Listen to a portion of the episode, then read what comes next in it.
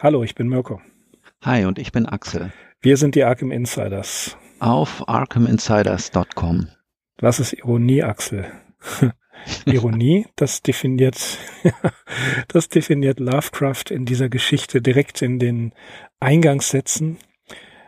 Und ähm, wir haben ja beim letzten Mal gesagt, entweder machen wir Under the Pyramids oder The Shunt House und die Insiders werden es wissen, wenn wir von Ironie sprechen in den ersten Sätzen einer Geschichte, dann geht es um Shunt House von H.P. Lovecraft. Über die Geschichte reden wir heute und Axel, lass mich raten, ich glaube, du hast eine Inhaltsangabe.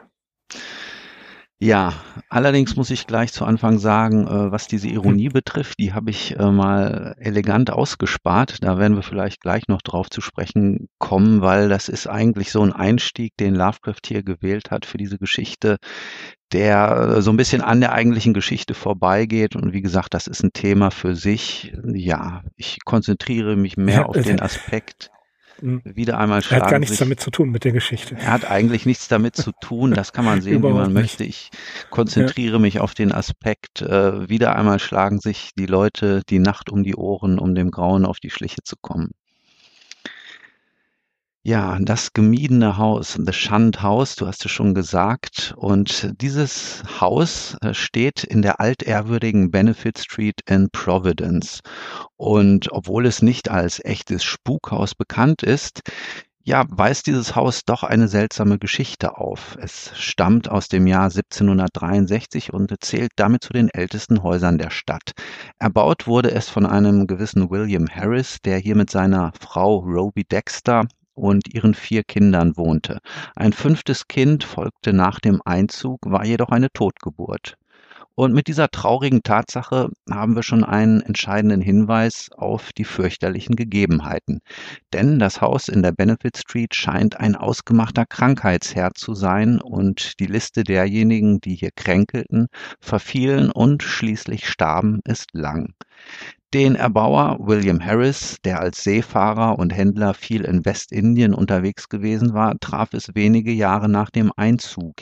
Ihm in den Tod vorausgegangen waren schon die beiden Kinder Abigail und Ruth und seine Frau Roby Dexter wurde über den Tod ihres Mannes und der Kinder geisteskrank und musste von ihrer Schwester Mercy Dexter gepflegt werden.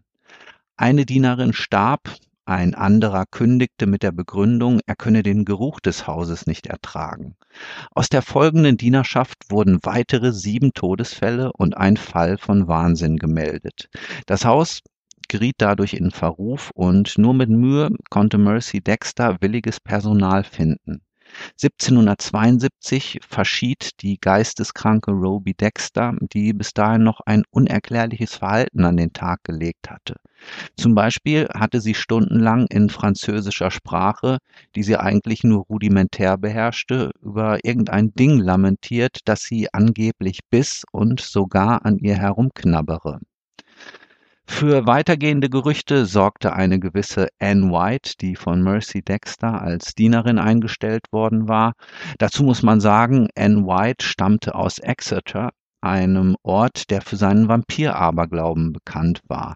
Noch 1892 war dort jemand exhumiert worden, weil man den Verstorbenen für einen Vampir hielt. Und um den vermeintlichen Unhold unschädlich zu machen, wurde sein Herz in einer Zeremonie verbrannt. Und diese Anne White behauptet nun, auch unter dem Haus in der Benefit Street läge ein Vampir und zehre vom Blut oder dem Atem der Lebenden. Letzteres ist ein Phänomen, das das tatsächlich auch von Bewohnern des Hauses gelegentlich geäußert worden war. Die Idee eines begrabenen Vampirs ähm, ja, die war insofern nicht völlig aus der Luft gegriffen, da sich am Standort des Gebäudes wirklich einmal ein Friedhof befunden hatte. Was jetzt aber die Familie Harris betrifft, durch die das Haus in dem erwähnten Jahr 1763 erbaut worden war, diese blieb zwar Hauseigentümerin, allerdings errichteten die nachfolgenden Familienmitglieder ihre Domizile anderswo in, anderswo in Providence. Ja, das ist der Stand der Dinge im Jahr 1919 und zu diesem Zeitpunkt spielt sich jetzt auch das hauptsächliche Geschehen ab. Erzähler ist ein offenbar junger Mann aus Providence, dem das Haus seit seiner Kindheit schon ein Begriff ist. Alles, was er darüber weiß, ist, dass der längst unbewohnte Bau als ungesund gilt, was zum Beispiel auf den feuchten Keller oder die schlechte Qualität des Brunnenwassers zurückgeführt wird. Allerdings hat der Erzähler jüngst Einblicke in die Aufzeichnungen seines Onkels Dr. Elihu Whipple erhalten und dort ist er auf die eingangs von mir genannten Gerüchte und Zusammenhänge gestoßen, die sein nachhaltiges Interesse an dem Haus geweckt haben. Besagter Dr. Whipple ist ein rühriger Heimatforscher, der zum Haus und seinen Bewohnern viel historisches Material zusammengetragen hat. Seitdem jedenfalls hat unser Erzähler das Haus mehrfach aufgesucht und die alten Mauern, die kranke Vegetation des Gartens, besonders aber den Keller untersucht.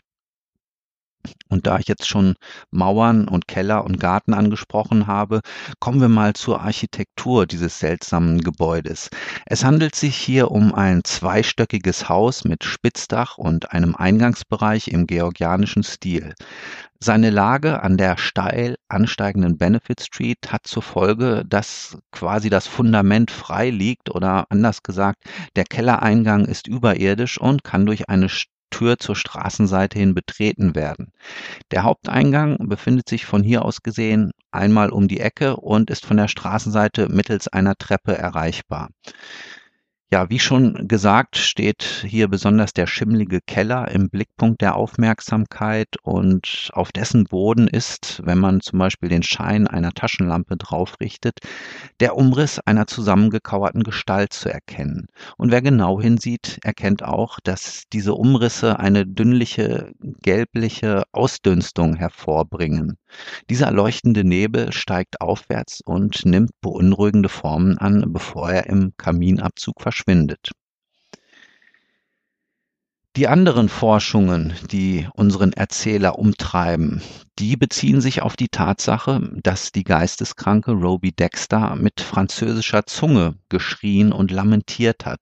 Und tatsächlich bei genauerem Hinsehen gibt es auch ein französisches Element in der Geschichte dieses Hauses. Im Jahr 1697, also lange bevor dieses Haus überhaupt gebaut worden war, pachtete ein französischer Flüchtling, ein Hugenotte namens Etienne Roulet, hier ein kleines Grundstück. Roulet bewohnte diesen Fleck mit seiner Frau in einem kleinen einstöckigen Haus und legte sich dahinter einen Friedhof an. Und genau hier steht nun das gemiedene Haus, das Schandhaus, das unserer Erzählung ja ihren Namen gegeben hat. Dokumente aus dieser Zeit belegen, dass die Roulets keinen Ruf hatten. Das galt auch später noch für ihren Sohn Paul. Fragwürdige Gebetspraktiken und mysteriöse Bücher mussten naturgemäß den Argwohn der frommen Puritaner Neuenglands wecken.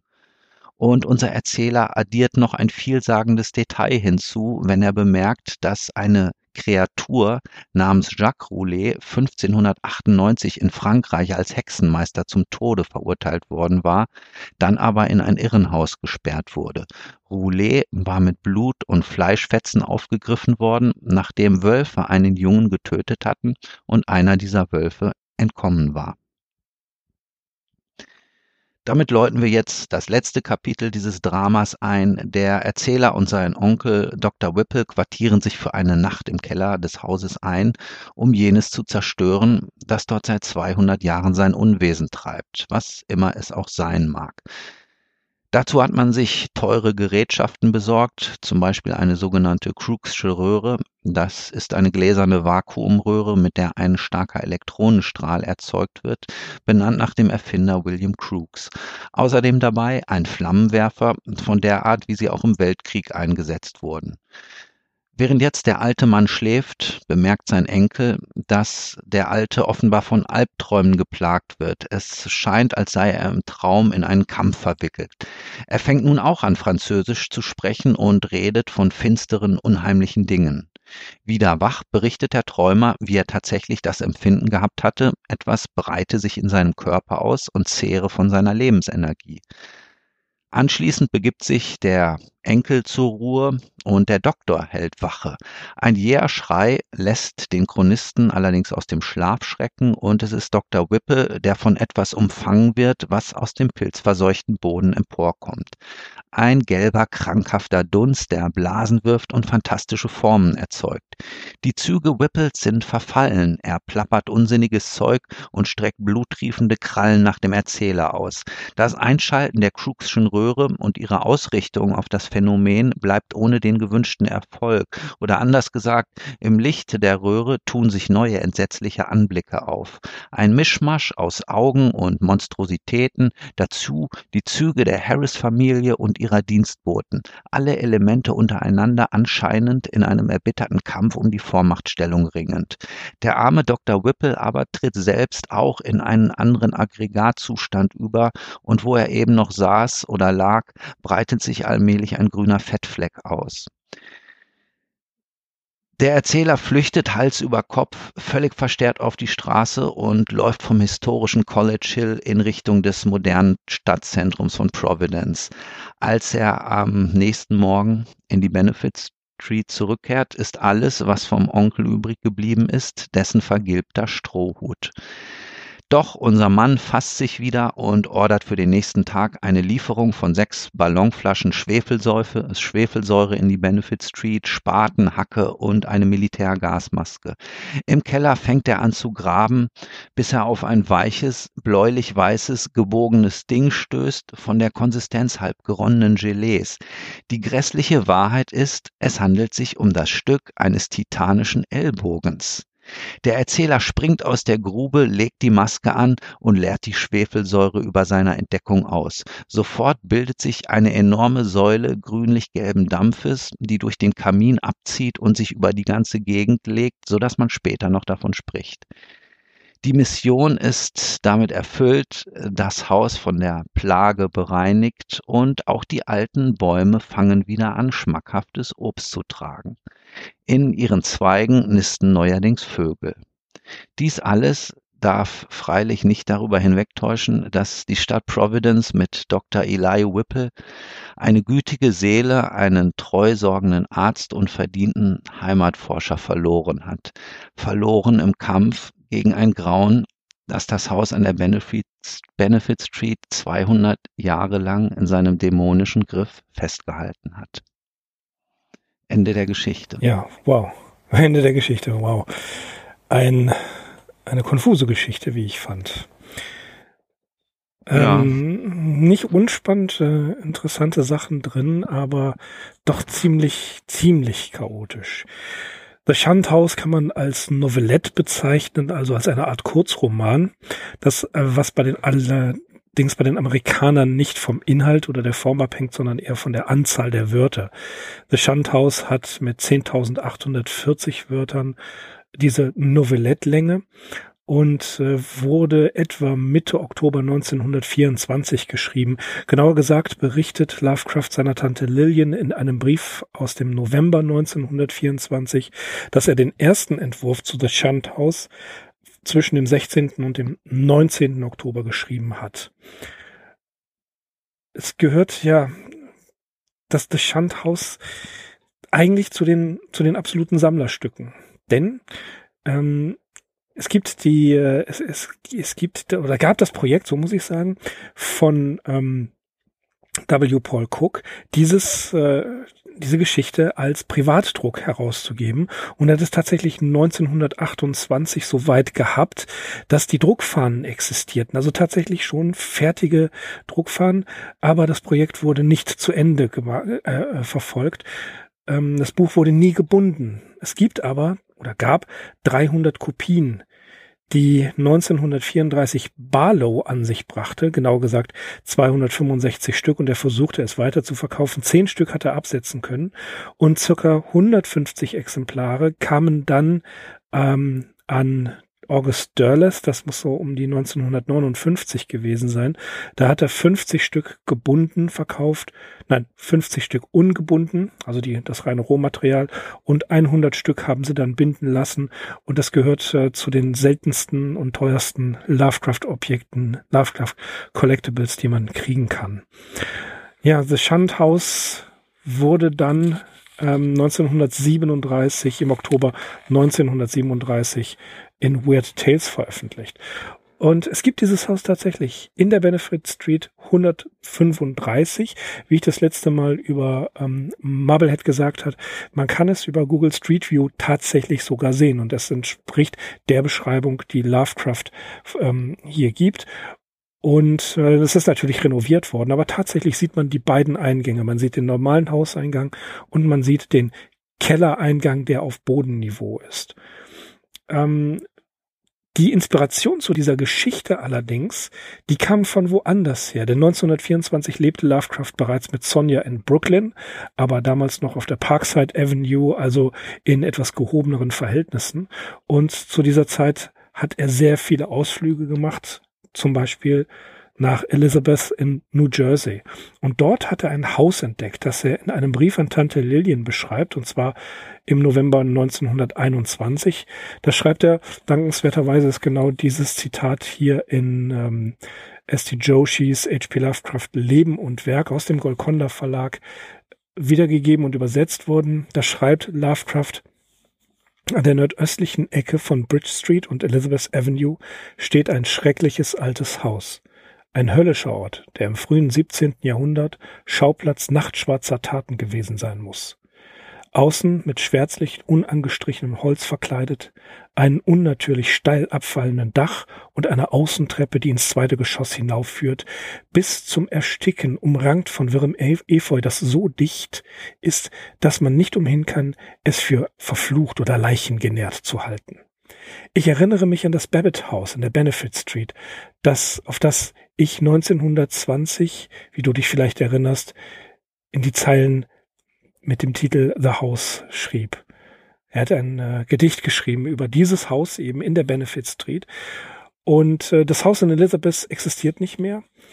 Aber ähm, das Babbitt House in Providence, das ist das, was ich meine, was man tatsächlich auch äh, auf Google Street View sehen kann, 1763 erbaut und Tante Lillian hat in den Jahren 1919 und 1920 dort als Gesellschafterin von Mrs. C.H.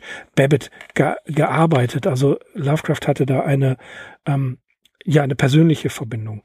Was an der Geschichte des Schandhaus auffällt, ist die Verbindung von realen und imaginären Elementen.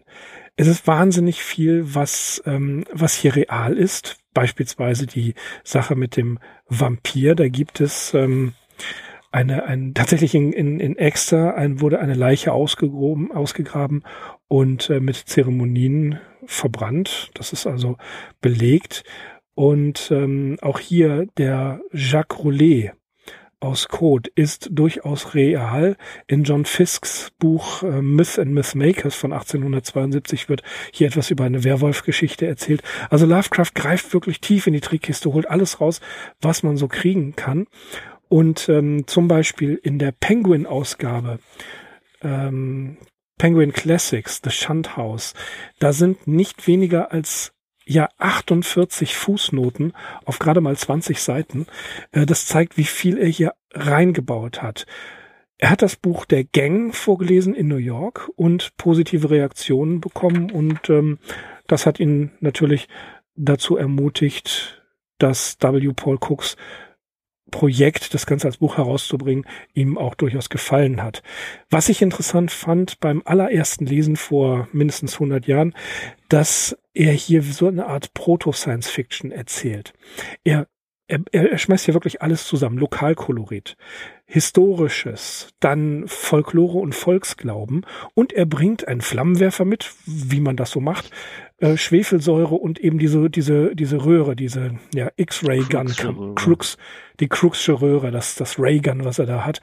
Und ähm, ja, rückt diesem Ding, was er da findet, mit moderner ähm, ja, mit, mit, mit moderner Wissenschaft, mit modernen Methoden zu Leibe. Erst erzählt er etwas von Werwölfen, Vampiren und Geistern. Ähm, und dann, ja, bringt er einen Flammenwerfer mit, so wie ich das in den ganzen Splatterfilmen machen, auch machen würde. Gern nicht kleckern, sondern klotzen. Und buddelt da einen gigantischen Ellenbogen aus, der offensichtlich zu einem Wesen gehört, was wesentlich größer ist. überzieht es mit Schwefelsäure und dann nisten wieder Vögel, Axel. Das ist echt eine wilde Geschichte, oder? Das ist ein Hammer auf jeden Fall. Das, das ist so Disney, ein Disney-Ende ist das.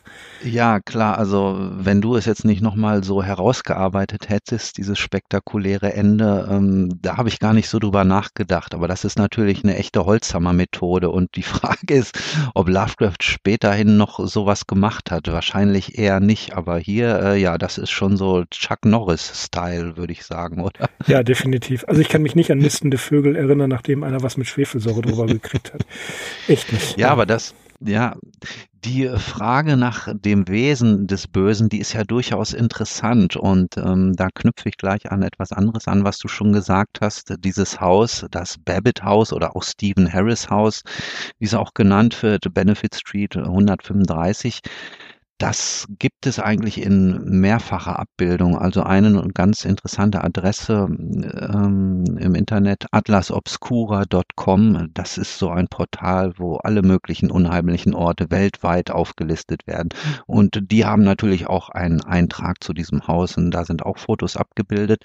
Aber worauf ich hinaus will, ist die Illustration, die du sicherlich auch kennst, Mirko, von Virgil Finlay, die zusammen mit der Geschichte in Weird Tales jetzt in der Oktoberausgabe 1937 abgebildet ist. Irgendwo habe ich gelesen, das sei mit eine von ähm, Finlays besten Arbeiten. Richtig, das steht in dem ähm, Buch The Weird Tale Story. Äh, das ist auf jeden Fall eine sehr gute Zeichnung und es ist tatsächlich drauf abgebildet, ja, irgendeine, ein Riese oder ein riesenhaftes Wesen, äh, das sich dort im Boden unterhalb des Hauses befindet. Ja, von dem wir nicht wissen, was es ist. Und wo ich dann ehrlich sagen muss, die, wir haben ja jetzt mit vielen unbeschreiblichen Dingen zu tun gehabt, mit äh, Sachen, die man nicht beschreiben kann, die sich jeder Beschreibung entziehen. Ne? Aber dieses, dieser Ellbogen da unten, finde ich, äh, der enttäuscht mich. Wieso genau? Es ist etwas Unbeschreibliches, ja. Aber ähm, es äh, hier wird mit Schwefelsäure gearbeitet und der, der Mensch, der es macht, der Erzähler, der, der ist nicht wahnsinnig geworden. Nein, der handelt vollkommen rational, ganz im Gegensatz zu vielen anderen Lovecraft-Protagonisten, die dann in den Wahnsinn getrieben werden und sagen, äh, ich muss darüber, eigentlich muss ich darüber schweigen, aber ich schreibe mal 20 Seiten und er, er, er buddelt einen Ellbogen aus und es wird, es, es wird erschreckend harmlos dargestellt. Mm, ja, also er, mm. er geht sich jetzt hier nicht zeilenweise darin, ja. dass er irgendwas kosmisches, grausames sieht, das nicht genannt werden darf. Nein, er geht anatomisch völlig korrekt vor. Möglicherweise liegt es auch daran, dass der Erzähler hier ein, ein tatsächlich absolut rational, bis zum Schluss rational denkender und handelnder Mensch ist. Also ein Protagonist, den wir von Lovecraft so eigentlich gar nicht kennen. Ja, ich verstehe völlig, was du meinst das ging mir beim Lesen der Geschichte und dem anschließenden Nachdenken über diese Geschichte eigentlich auch auf, dass Lovecraft hier, was so ein bisschen auch untypisch ist oder auch untypisch eigentlich für eine Horrorgeschichte, sehr viel Zeit und Raum darauf verwendet, äh, die Opfer darzustellen. Also die werden uns in voller Bandbreite präsentiert und natürlich auch, was es da für historische Hintergründe gibt. Aber das, worauf eigentlich viele Horrorfans hoffen, nämlich auf ein möglichst abartiges Monster, das ihnen auch ähm, die Schauer über den Rücken jagt. Das ist eigentlich hier relativ unspektakulär. Ja, also ein riesenhafter Ellenbogen, gut. Und vorher wird mal so nebulös von Werwölfen oder Vampiren erzählt. Ich habe mir das so ein bisschen zusammengereimt. Okay, mehrere hundert Jahre lebt im Boden unterhalb dieses Hauses, nämlich ähm, auf dem alten Friedhof, der dann überbaut worden ist, irgendein vampirisches Wesen, dessen Angewohnheit es ist, sich äh, von der Lebenskraft der Menschen zu ernähren, die das Haus bewohnen, und dementsprechend wächst dieses Wesen an. Ende der Geschichte. Also ja, ja, aber das ist doch für Lovecraft völlig untypisch.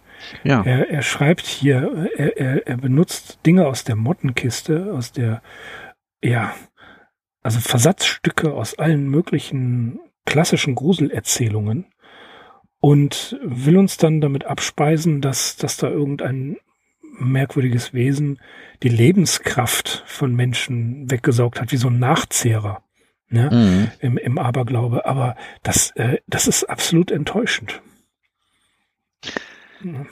Ja, die Stärke dieser Geschichte, ähm, da wir sie beide, glaube ich, mögen, muss also an anderer Stelle liegen.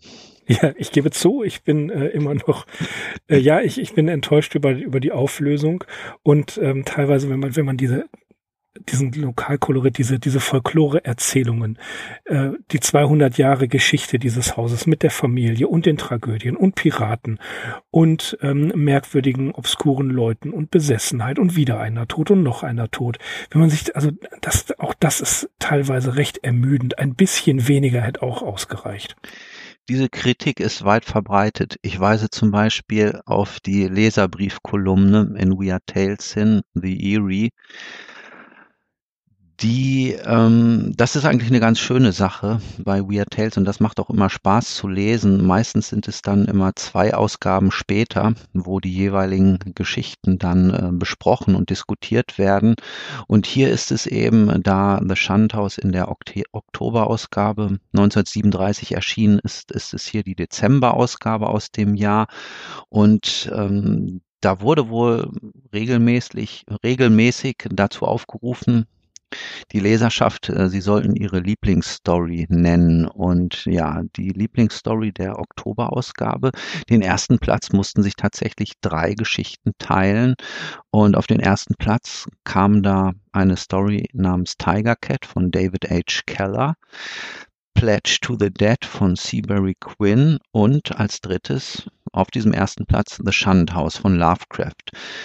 Ja, wenn man sich diese Leserbriefe dann durchliest, dann ist die Mehrheit eigentlich äh, auch positiv angetan von Lovecrafts Geschichte. Allerdings eine kritische Geschichte kommt ausgerechnet von J. Vernon Shee, der ja seit 1931 ein Korrespondent von Lovecraft war und er schreibt, ich habe The Shunned House mit einem Gefühl der Trauer gelesen, da die vielen Bezüge zu Providence die Geschichte wie einen verspäteten Brief Lovecrafts erscheinen lassen. Die Story gehört nicht zu seinen besten, da sie diesen übertriebenen, langsamen Aufbau hat und zu lang bei Detailfragen verweilt, wie sie typisch für einige von Lovecrafts späteren Arbeiten sind. Dennoch ist die Steigerung aufsehenerregend und die Kunstfertigkeit über jeden Zweifel erhaben. Ich glaube nicht, dass je einer von ihren Autoren Lovecrafts Niveau erreichen wird.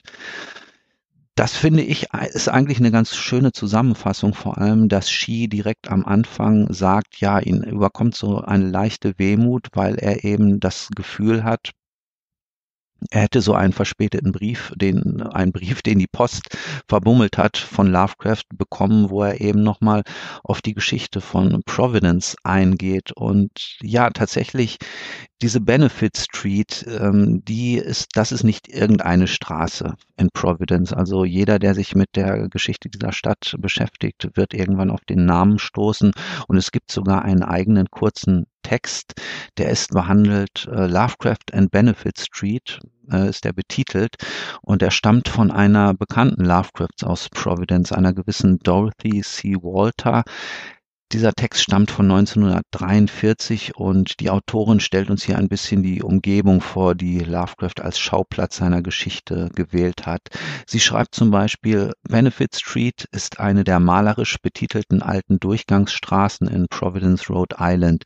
Sie liegt auf der Hälfte des Weges den College Hill hinauf zwischen dem Campus der Brown Universität und der tiefer gelegenen parallel verlaufenden South und North Main Street, welche in den frühen Tagen den Geschäftsbezirk der Stadt bildete. Und weiter schildert die, schildert die Autorin, wie sie The Shunt House einmal in einer kalten Nacht im nördlichen Vermont gelesen hat und sich anfangs auch freute, auf eine Geschichte gestoßen zu sein, die in einer ihr vertrauten Umgebung spielt. Und obwohl sie sich als jemanden äh, beschreibt, der nicht empfänglich ist für unheimliche Geschichten, hat ihr diese doch Schauer über den Rücken gejagt. Sie beendet den ganzen Aufsatz jedenfalls mit der Feststellung, wie angenehm ist es doch, während eines Spaziergangs entlang der Benefit Street sich zu vergegenwärtigen, dass zu beiden Seiten der Straße menschliche Bewohner hausen und nicht die abscheulichen Monster aus der bizarren Fantasie eines Mr. Lovecraft. Hm. Ja, überzeugt mich immer noch nicht ganz.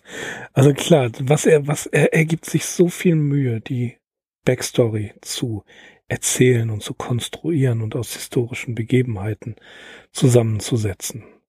Ja, aber einfach nur um, also er hätte auch einfach eine Reihe von, von Menschen dort äh, beschreiben können, die äh, kläglich zugrunde gehen. Aber er greift ja sehr weit aus. Und er führt uns auch so auf manche falsche Spur. Ne? Ja, das ist eben, dann kommen wir mal zu einem weiteren Pluspunkt der Geschichte. Also wenn du noch nicht überzeugt bist, ähm, ich habe das schon ja. bei The Lurking 4 angesprochen und hier kann man es mit noch mehr Recht ansprechen.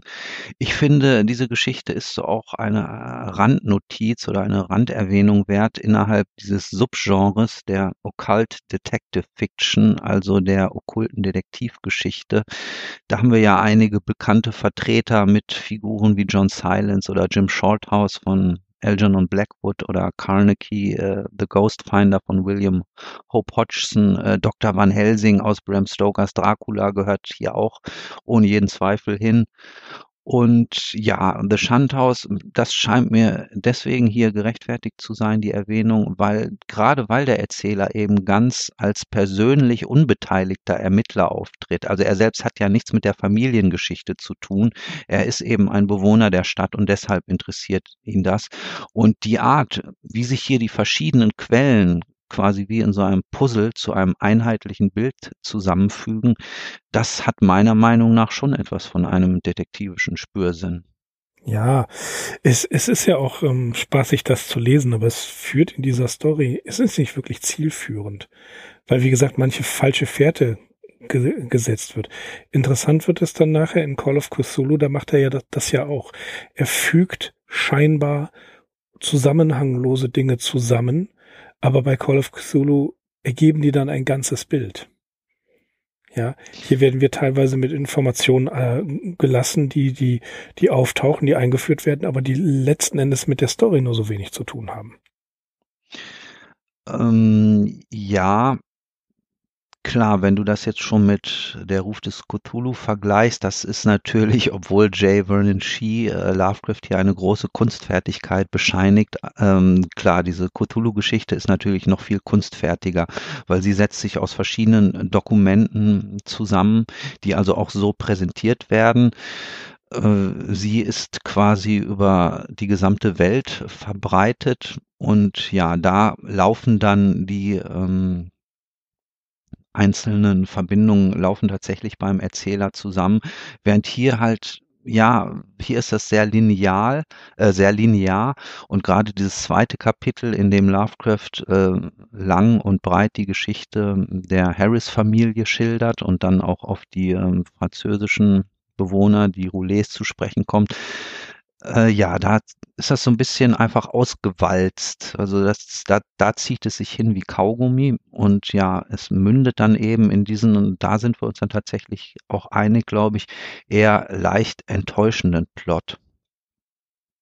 Ja, der Plot ist enttäuschend, die Vorgeschichte ist zu lang und zu äh, zusammenhanglos und trotzdem hab, finde ich, den Mittelteil dazwischen der gefällt mir, wo die dann ihre, ihre äh, äh, Dinge nach unten in den Keller schaffen, abwechselnd Wache halten, um dem auf die Spur zu kommen, was da eigentlich jetzt wirklich passiert und warum diese Todesfälle stattfinden.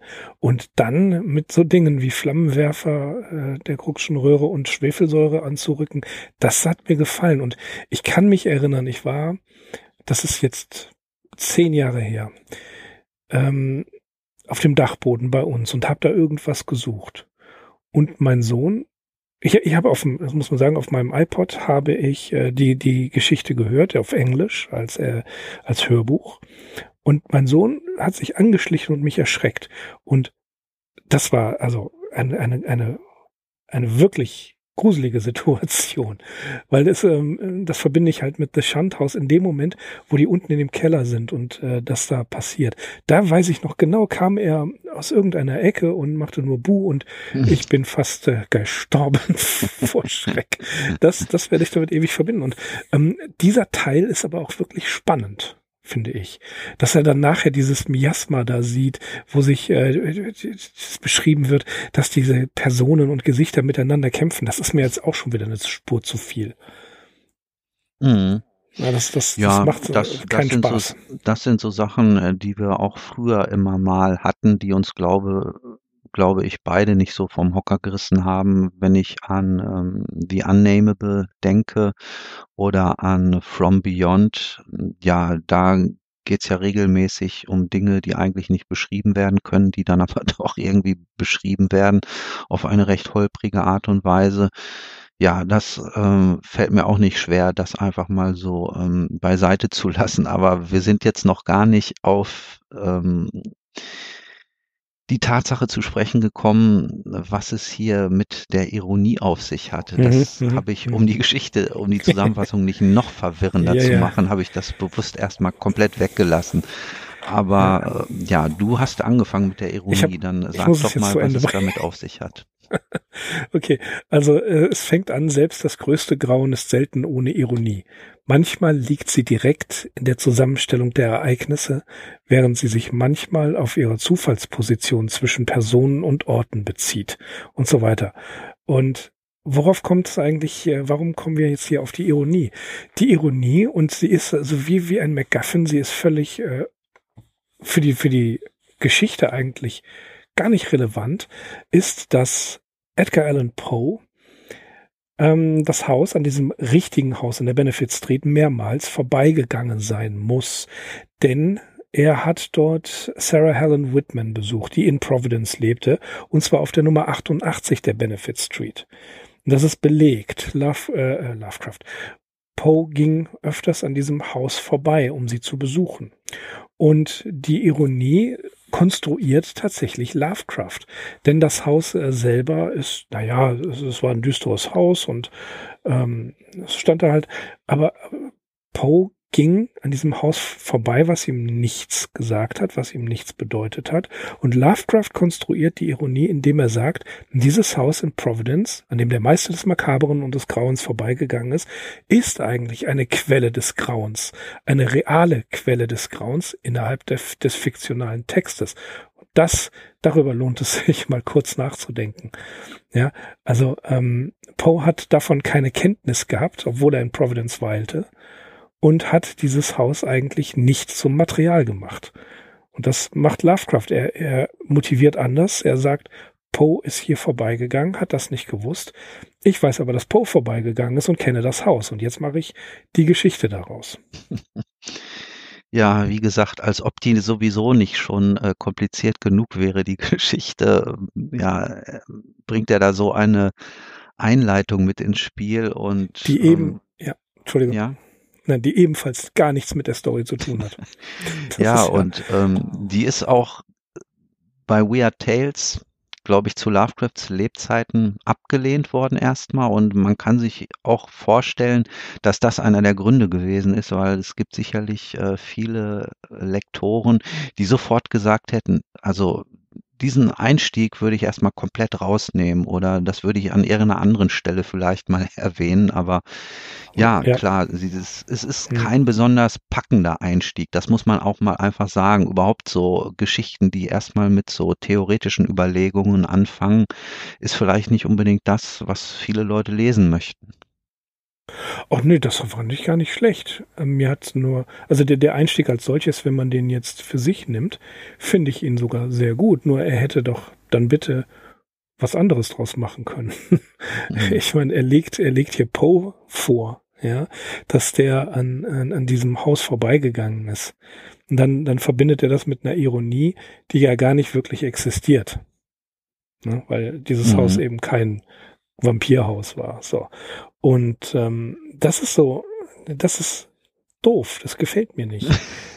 die, die Einzelteile finde ich großartig. Ich mag die, ähm, diese Ironie-Geschichte mit Poe als Anekdote. Ja, finde ich toll. Ich finde interessant, dass er diese Historie erarbeitet. Auch ein bisschen mit der Lokalhistorie ähm, von Providence. Natürlich ist das alles richtig, was er da schreibt. Dass der, dass es den Hügel gibt, dass das Haus, ähm, dass die Straße verbreitert worden ist, dass ähm, dann quasi von einem, von einer Art Vorgarten plötzlich der Bürgersteig an das Haus stieß, dass es diesen äh, Begräbnisort gab. Das wiederum als Historie betrachtet ist schon interessant genug. Er hätte ein Essay schreiben sollen. Dann diese, ähm, diese Geschichte mit den, den Spuk quasi, also äh, äh Lovecraft hat ja die Ghostbusters vorausgesehen. Mhm. Ja, er kommt mit dieser, mit dieser Maschine da an und, und äh, beschießt das. Gut, es war jetzt nicht so erfolgreich, aber wahrscheinlich hat er direkt in die Falle gesehen. Und das, das ist so, ähm, diese er hätte einen Protonenbeschleuniger gebraucht. Und das, das wiederum für sich genommen finde ich super. Aber das alles ja, zusammen als eine Geschichte, das ist, äh, nee, Mr. Lovecraft, das geht nicht. Ghostbusters äh, gehören auch zur Occult Detective Fiction. Also, ja, ja, das, richtig.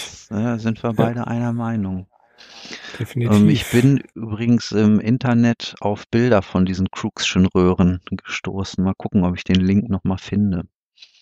Es, ich ich habe es, ich habe es gesucht. Ich meinte, es sei im Lovecraft Annual gewesen, äh, ein Artikel über die X-Ray Guns, aber tatsächlich habe ich den nicht gefunden. Es gibt ja die Seite Lovecraft Scientists. Mhm. Und da meine ich es gesehen zu haben. Ich kam nicht mehr drauf. Stimmt. Ich weiß nur, dass sich jemand mhm genau damit auseinandergesetzt hat. Man muss mhm. auch sagen, das Schandhaus war die erste Geschichte, die in der Folge von HP Podcraft so aktuell war, dass ich wusste, die kommt nächste Woche und ich habe mich darauf vorbereitet, indem ich die Geschichte gelesen habe und ein bisschen Sekundärliteratur, um Chad Pfeiffer und Chris Lakey da zu folgen. Das war das erste Mal, dass ich das gemacht habe. Ja, das ist immer empfehlenswert. Das ist das, was wir auch uns bei unserem Podcast wünschen. dass alle Hausaufgaben. Ja, nee. Nein, nein. Äh, wer die Geschichte kennt, ist immer, ja. ist immer im Vorteil, weil ähm, ist immer im Vorteil, wenn ja. ich hier nur Zusammenfassung mache, es soll halt auch nichts anderes sein. So, ich kann eher nicht diesen dramaturgischen Eindruck äh, einfach repetieren, wie Lovecraft die Geschichte erzählt hat. Es soll einfach nochmal relativ kurz, äh, je länger die Geschichten wird, desto größer wird die Relativität von Kürze und Länge, ähm, soll einfach nur nochmal so ein paar Fakten in Erinnerung zurückrufen. Und ja. Ja, aber wir geben ja oft den Tipp, dass man zum Beispiel The Shunt House auf YouTube als äh, Hörbuch hören kann, und zwar deutsche Fassung. Mhm. Und also, und ich finde das natürlich auch toll, wenn die Kommentarspalten sich füllen und wir auf diverse Kleinigkeiten und Fehler, die wir vergessen, Sachen, die wir vergessen haben, um, oder äh, äh aufmerksam gemacht werden oder oder Anregungen bekommen. Das finde ich auch immer immer toll. Also äh, deswegen auch hier, liebe Hörerinnen und Hörer, schreibt uns gerne einen Kommentar, schreibt uns was auf Twitter. Wir lesen das alles und der gute Axel, ähm, der, der beantwortet das auch immer fleißig. Du auch. Ich nicht so. ja, hin und wieder schreibe ich zwei Sätze. ja. Ach nein, auf Twitter mache ich das, ja, stimmt, richtig.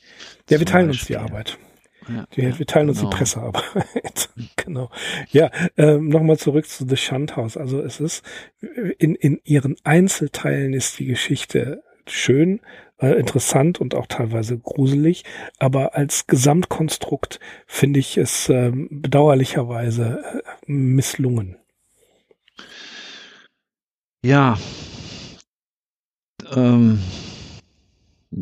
Habe ich dich sprachlos gemacht? Trotzdem gefällt mir die Geschichte. Also auch ich erkenne diese Kritik an, aber ich befinde mich auch in äh, mal mehr, mal weniger guter Gesellschaft, zum Beispiel von S.D. Joshi und Sprague de Camp, die die Geschichte beide loben, auch Sprague de Camp, was für ihn äh, nicht alltäglich ist. Er widmet äh, der Story einen relativ langen Abschnitt in seiner Biografie und bezeichnet sie als Good Yarn, also als ein gutes Garn, aber auch er kommt nicht umhin zu sagen, sie hat freilich ihre Längen. Ja, ich glaube, äh, diese Geschichte, die hätte wirklich ein Lektorat vertragen können. Also da hätte man sicherlich mehr rausholen können. Aber Lovecraft, wie wir wissen, hat sich dagegen gesträubt. Und ja, die Freunde von ihm, die Calem Gang, W. Paul Cook nachher auch. Vielleicht äh, hat sich auch niemand getraut, ihm einfach zu sagen, hm, stell das doch da und dahin, äh, straff das hier ein bisschen oder kürze dort etwas. insgesamt war, glaube ich, ähm, die Reaktion bei seinen Freunden durch die Bank weg positiv. Das hast du ja auch gesagt vorhin. Ja, ja, also, als er, er das in New York vorgelesen hat. Ja. Genau, er selbst hat das dann auch nochmal so geschrieben. Ja, von den beiden Providence, hm. von den Providence-Geschichten ist eigentlich nur noch ähm, der Fall des Charles Dexter Ward ähnlich tiefgehend ähm, in, in puncto Aufbereitung der Historie der Stadt.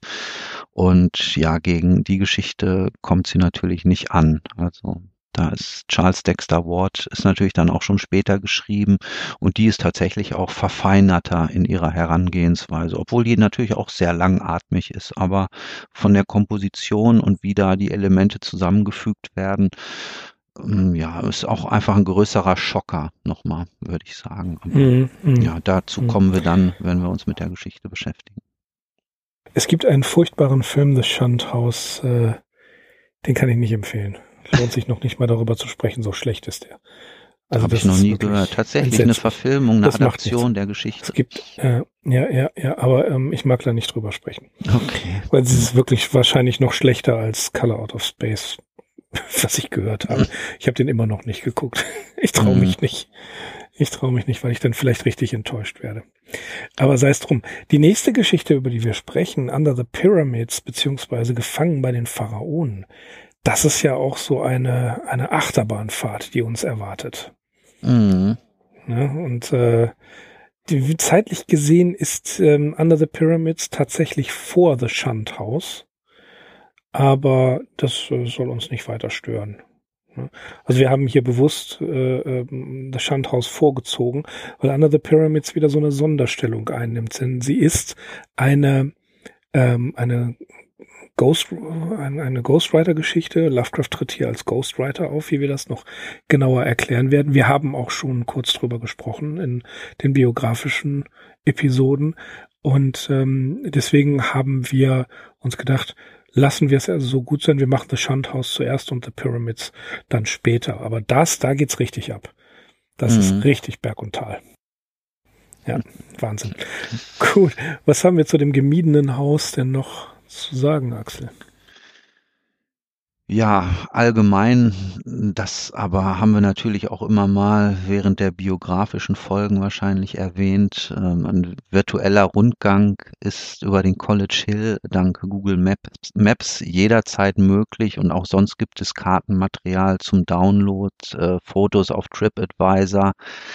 Lovecraft Walking Tour ähm, über den College Hill und seine eigenen Bezüge zu dieser Benefit Street sind so vielseitig, dass sie hier überhaupt nicht alle genannt werden können. Äh, 1933, so viel sei noch gesagt, wäre er zum Beispiel in das sogenannte F.E. Seagrave House Benefit Street 119 eingezogen.